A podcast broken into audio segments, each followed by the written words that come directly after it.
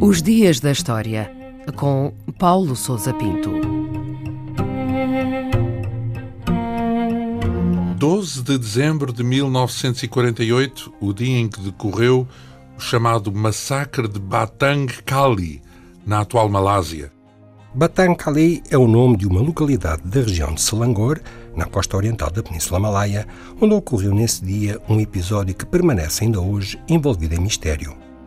O jornal de Singapura Straits Times noticiou no dia seguinte que 25 bandidos, ou seja, elementos da guerrilha comunista, haviam sido mortos por uma patrulha militar britânica numa operação levada a cabo numa pequena aldeia chinesa, onde tinha sido descoberto um grande volume de munições. Um dos homens morreu ao tentar escapar e os restantes foram abatidos durante a noite em circunstâncias semelhantes.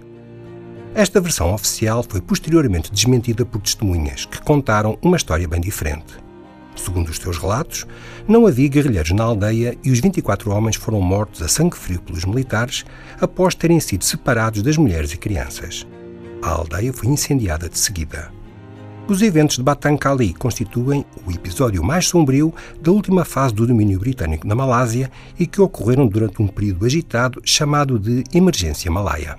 E o que foi essa emergência malaia? Foi esse o nome oficial dado à insurreição da guerrilha comunista na Península Malaia após a Segunda Guerra Mundial.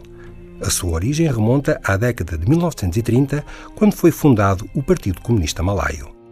A península estava então sob administração britânica e foi invadida pelo Japão em dezembro de 1941.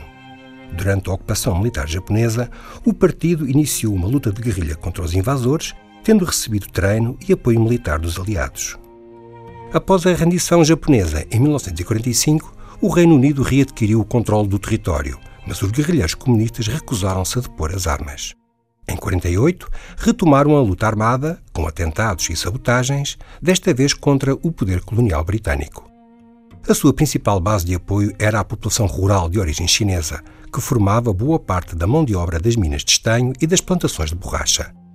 As autoridades britânicas responderam com medidas de exceção e com uma guerra anti-subversiva, ao mesmo tempo que preparavam a transição para a independência do território. E o que é que aconteceu, afinal de contas, no dia do chamado massacre de Batancali? Os incidentes ocorridos nesse dia permaneceram na penumbra durante muito tempo. Em 1957, a Federação Malaia tornou-se independente, vindo a originar posteriormente a atual Malásia.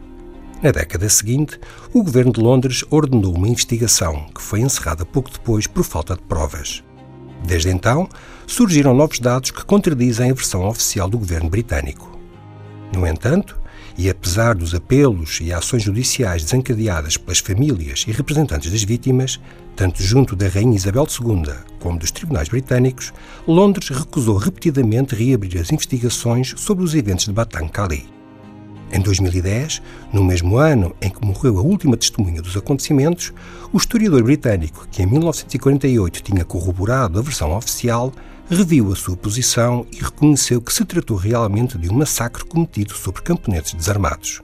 Em 2018, o Tribunal Europeu dos Direitos Humanos reconheceu a inviabilidade de qualquer processo devido aos 70 anos entretanto decorridos.